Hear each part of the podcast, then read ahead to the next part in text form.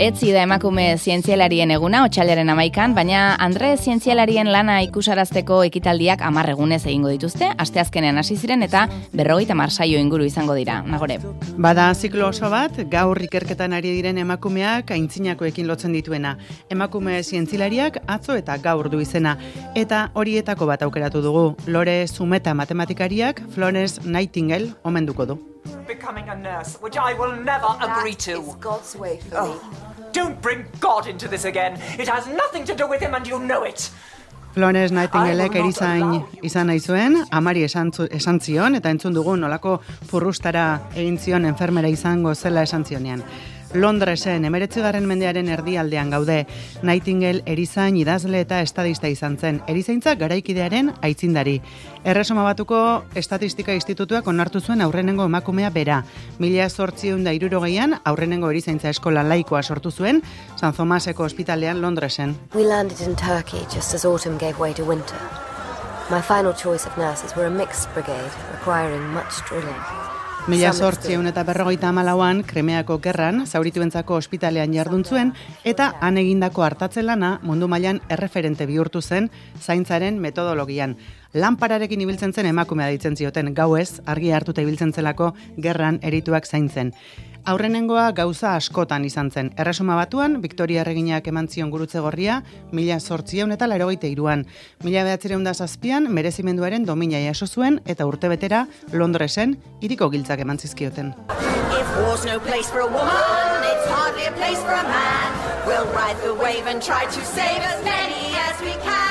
We're Nightingale and nurses. You'll thank us and not curse us.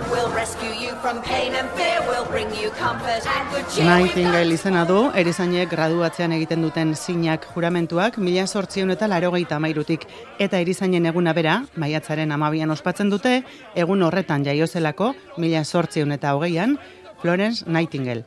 Berari buruzko filmak amabost urte ditu eta bertatik hartu ditugu zati hauek hori bai, ez dugu orain arte estatistikaz askorik ere hitz egin.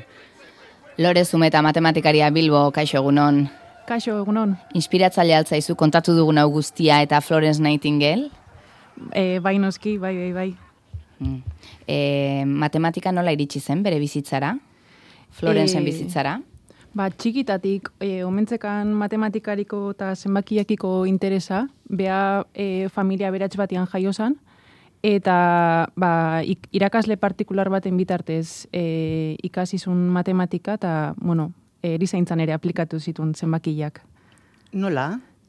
E, ba, e, esango deu, Lor, e, Florence Nightingale e, besteak beste ezaguna dela Krimeako gerragatik eta Krimeako gerrara bertara eraman zuten e, erizaintzan jardutera horko ospitale batera eta e, Florence Nightingaleek, bueno, estatistika asko erabilizun, egunero egunero e, zenbatze zitun ospitale hortako gaixo kopurua, zenbat hildako, eta aterasun ondorio nagusienetako izan zen, e, estatistika erabiliz noski eta bere erizaintzako e, gaitasunak e, landuz, jende gehiago hiltzezala ospitaletan, e, ospitaletako baldintza kaskarragatik edo e, higiene faltagatik esango deu, ba, benetan gerrako ondorioagatik e, baino.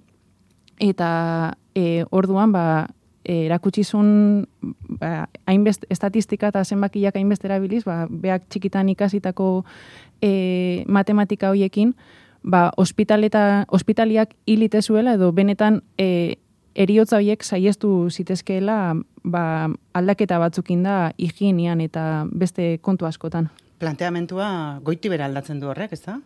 E, bai, noski, bai, bai, bai. E, eta aldaketa erreforma e, importantiak e, intzitun, gaur egun ere eragina dutenak, eta ba, azken batean hori da, e, zenbakiak ointxe bertan ez dakiskit buruz, e, baino beakindako informetan eta e, krimeako gerran e, atea zitun emaitzetan eta ondoriotan ikustezan batez ere ba, e, gaixotasun infekzio zuagatikan hiltze ziala Britainiako, bea Inglaterrakoa zen, ba, Britainiako soldaduak e, higiene falta horregatik e, hiltze ziala gehiago, benetan gerrako e, kausangatik baino, eta ba, horren bitartez, ba, esan zuen, hemen aldaketa edo erreforma handi batzuk inberra dazkau. Pentsatzen dugu hori berak gaur egunera aplikatuko dela adibidez ospitaletako ebakuntza ba, bakterien kasuetara. E, bai noski, bai, bai, bai, eta ba, ba hori, e, baitare aireztapenetara, eta e, beste hainbat neurritara, ja e, emeretzi garren mendetik e, ikusi zituztenak, ba, beharrezkoa ziala aldaketa batzuk ospitaletan. Alere gaur egun estatistika beko medikuntzarik ez da existitzen, ez? Ez, ez, ez, ez. Estatistika... Diagnosi bat egiten dizutenean, edo zein kasutan beti dago, estatistikek hau diote. Hori da, bai, bai, bai, bai. Hori guztia orduan nolabait Florenzi sortzaio. Bai, Florenzi eta beste hainbat e, zientzilari eta ikerlariri. Ez bakarrik e, diagnostikotan, e, baita ere e, ensaio klinikotan edo entxegu klinikotan deitzen dana, e, estatistika, bai, e, danan, e, nik uste zient, o, metodo zientifikoan atzian da, daola eta e, disiplina danetan beharrezkoa dan e, jakintzarloa dala estatistika.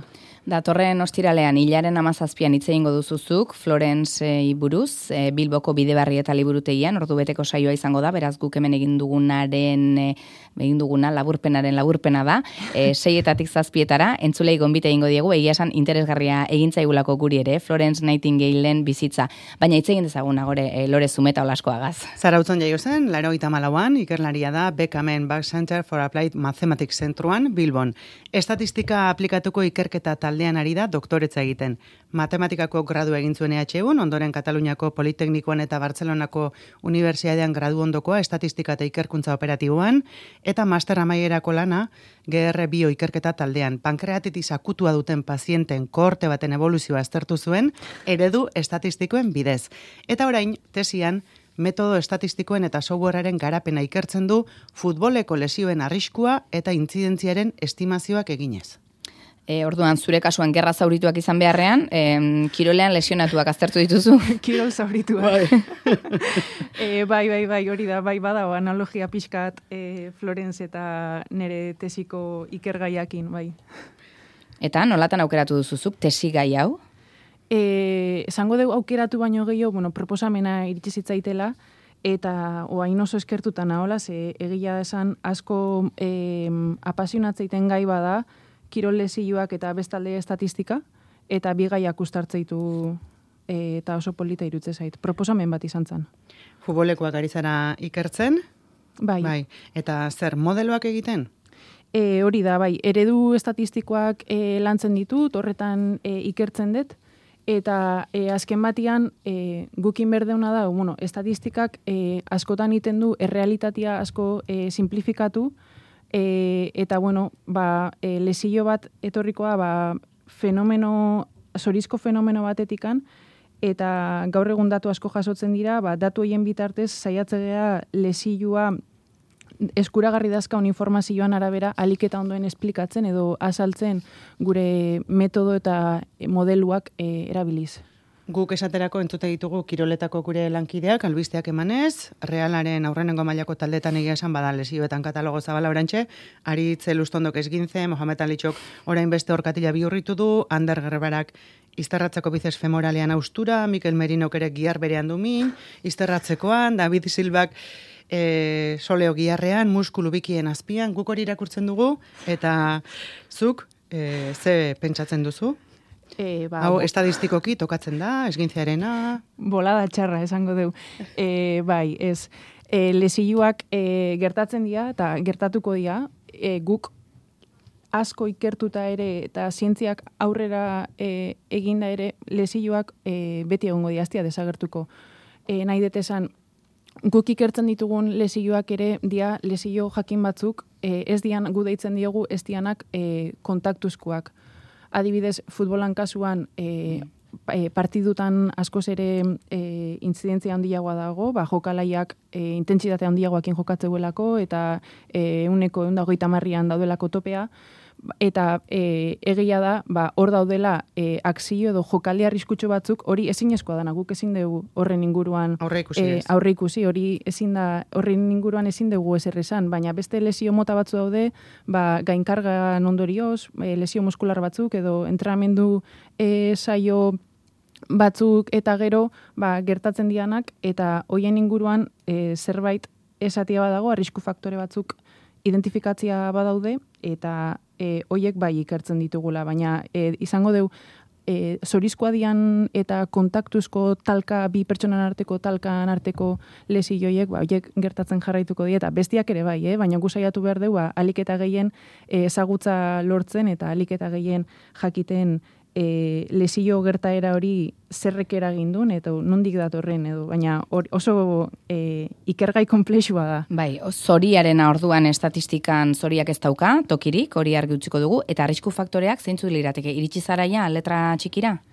E, esaten da, arrisku faktoriak, e, bueno, lesioa multifaktoriala dala, e, faktore askok e, eragiten dutela lesioa, faktore desberdinak, eta faktore hauen arteko interakzio desberdinak. Eta e, noski, le, arrisku faktore garrantzitsuena da aurretikako lesio bat edukitzea jokalariak, hori e, oso adierazgarria da, beste arrisku faktore bat e, baitare bada ba, entrenamendu edo saio mota, esan dizuet leno ere partidutan askoz ere intzidentzia altuago dala, eta gero badira e, arrisku faktore batzuk, bueno, datu asko jasotzen dira, eta e, hoiek kontuan hartu berrekoa, baina nabarmenenak ba, aurretikako lesiak eta saio edo sesio mota. Eta aldagai horietan sartzen da adibidez jokalari bakoitzak ze postuetan jokatzen duen eh, hanka bati edo besteari gehiago eragingo dion eta alakoak aztertzeko?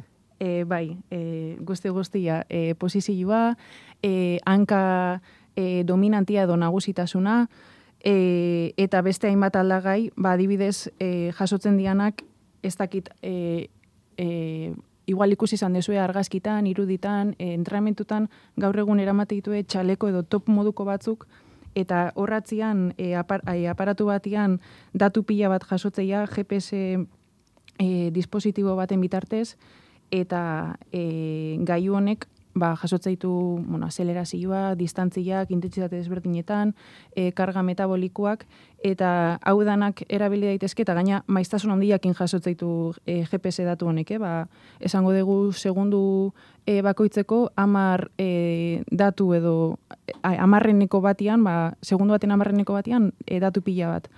Eta hoie guztiak e, baliagarria zaizkigu gero e, gure metodo estatistiko hauetan aplikatzeko eta bertatik zerbait e, ondorio batzuk edo bueno, zerbait ikasteko. Eta zuk tesia egiteko, datu hauek nondik jasotzen dituzu? Ze, zeinek bidaltzen dizkizu? Bai, e, ba, tesia sortu zen, e, nik e, nabil ikerketa zentrua izena du bekam, e, matematika aplikatuko euskal zentrua, Bai.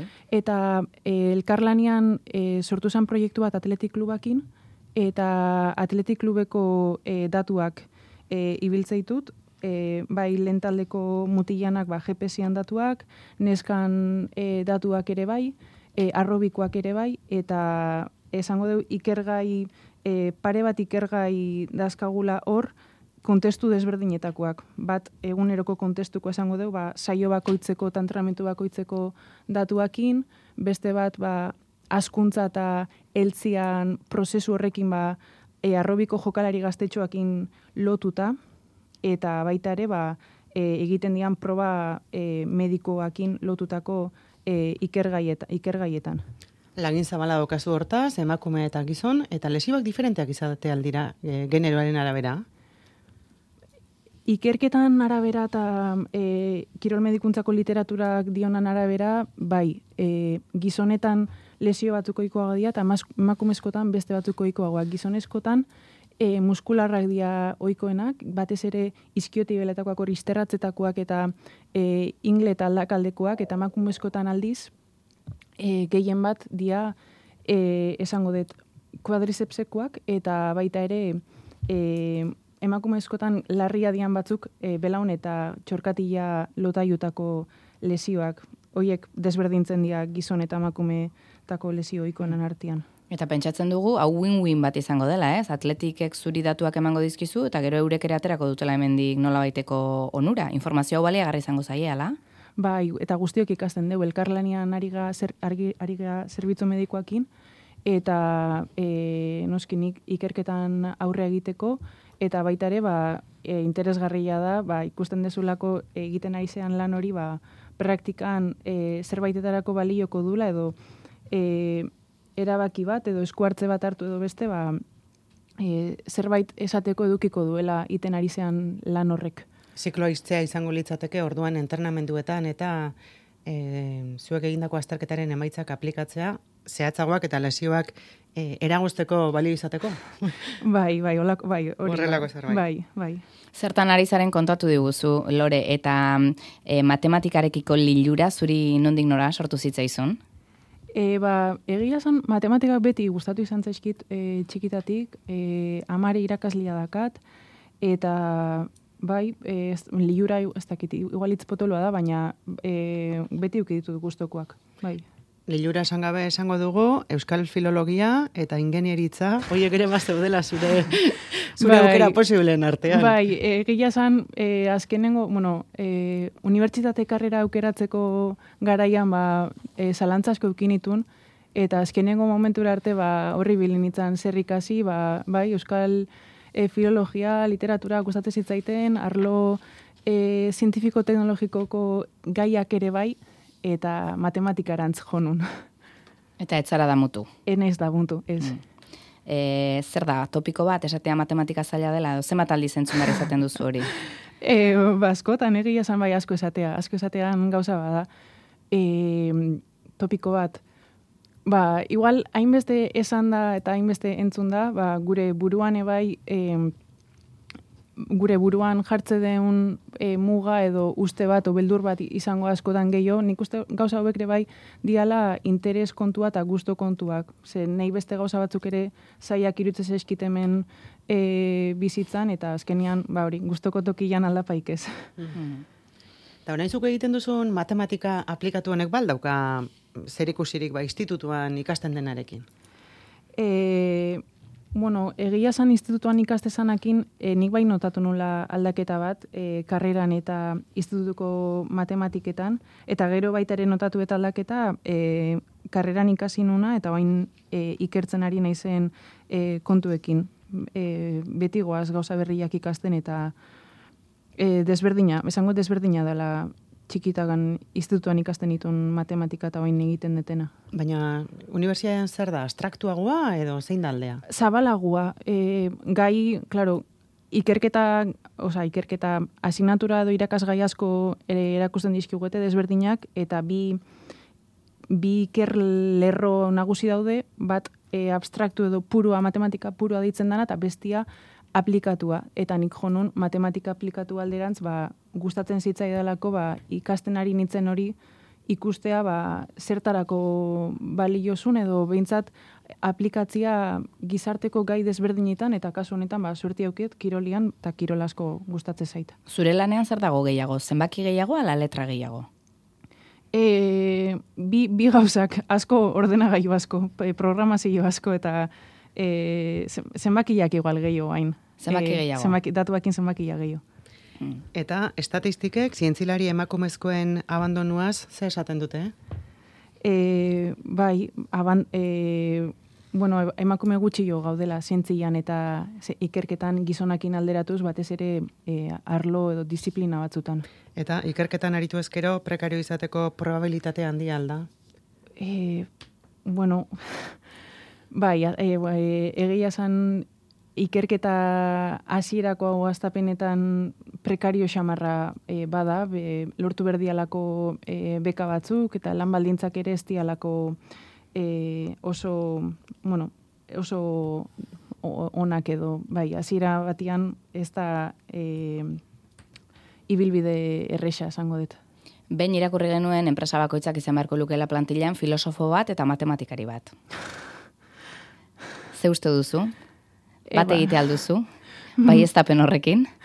E, nik uste, e, bai, ondo, ondo engo litzakela matematikari bat eta filosofo bat, bilak e, buruai eragiten eta pentsatzen e, problema desberdinetan eta ikuspuntu desberdinak osatzen ba, enpresa horrek ekuiko lituzkeen problemak e, soluzionatzeko. Emakumeak zientzian programa dela eta e, jarri gana zurekin harremanetan, Lore, esan dugu berrogeita marrekital izango direla, zurea datorren eh, ostiralean, Florence Nightingale buruzkoa. Ze esango zenuke, horrelakoak oraindik ere oso beharrezko direla? Bai, bai, bai, bai. Eta e, nik esango nuke ni e, gazteagoan nintzala jungo nintzakela olako e, kontuak entzutea. E, bertan sei e, ikerlari edo zientzialari izango gea emakume desberdinak, e, emakume zientzelari desberdinak e, omenduz, eta erreferente, emakumezko erreferente zientzelariak e, beharrezkoa dira, ba, azkenian fijatze gehalako gure aldamenekoak zertan da bilen, eta e, nik uste ereduak importantiak diala ba, guk ere behiengan proiektatzeko. Elkarrezketa hasi dugu erreferente batekin eta birekin bukatu. hori, hori. Zure itzordua ba, gogora araziko dugu, eh? Otxalearen amazazpian arituko zara zu, e, Bilboko bideoarri eta liburutegian, eta ordu beteko saioa egingo duzu, lehen aipatu dugun e, Flores Nightingale buruz, Lore Zumeta Olaskoaga. Eskerrik asko, noizko espero duzu, tesia ja aurkezteko moduan izatea? Aurten, Zure estatistikek zer diote? Aurten. gaizki ez badoa urte bukaeran. Bai. ba, Lore Zumeta Olaskoaga, eskerrik asko bisitagatik, eh? Eskerrik asko zuei.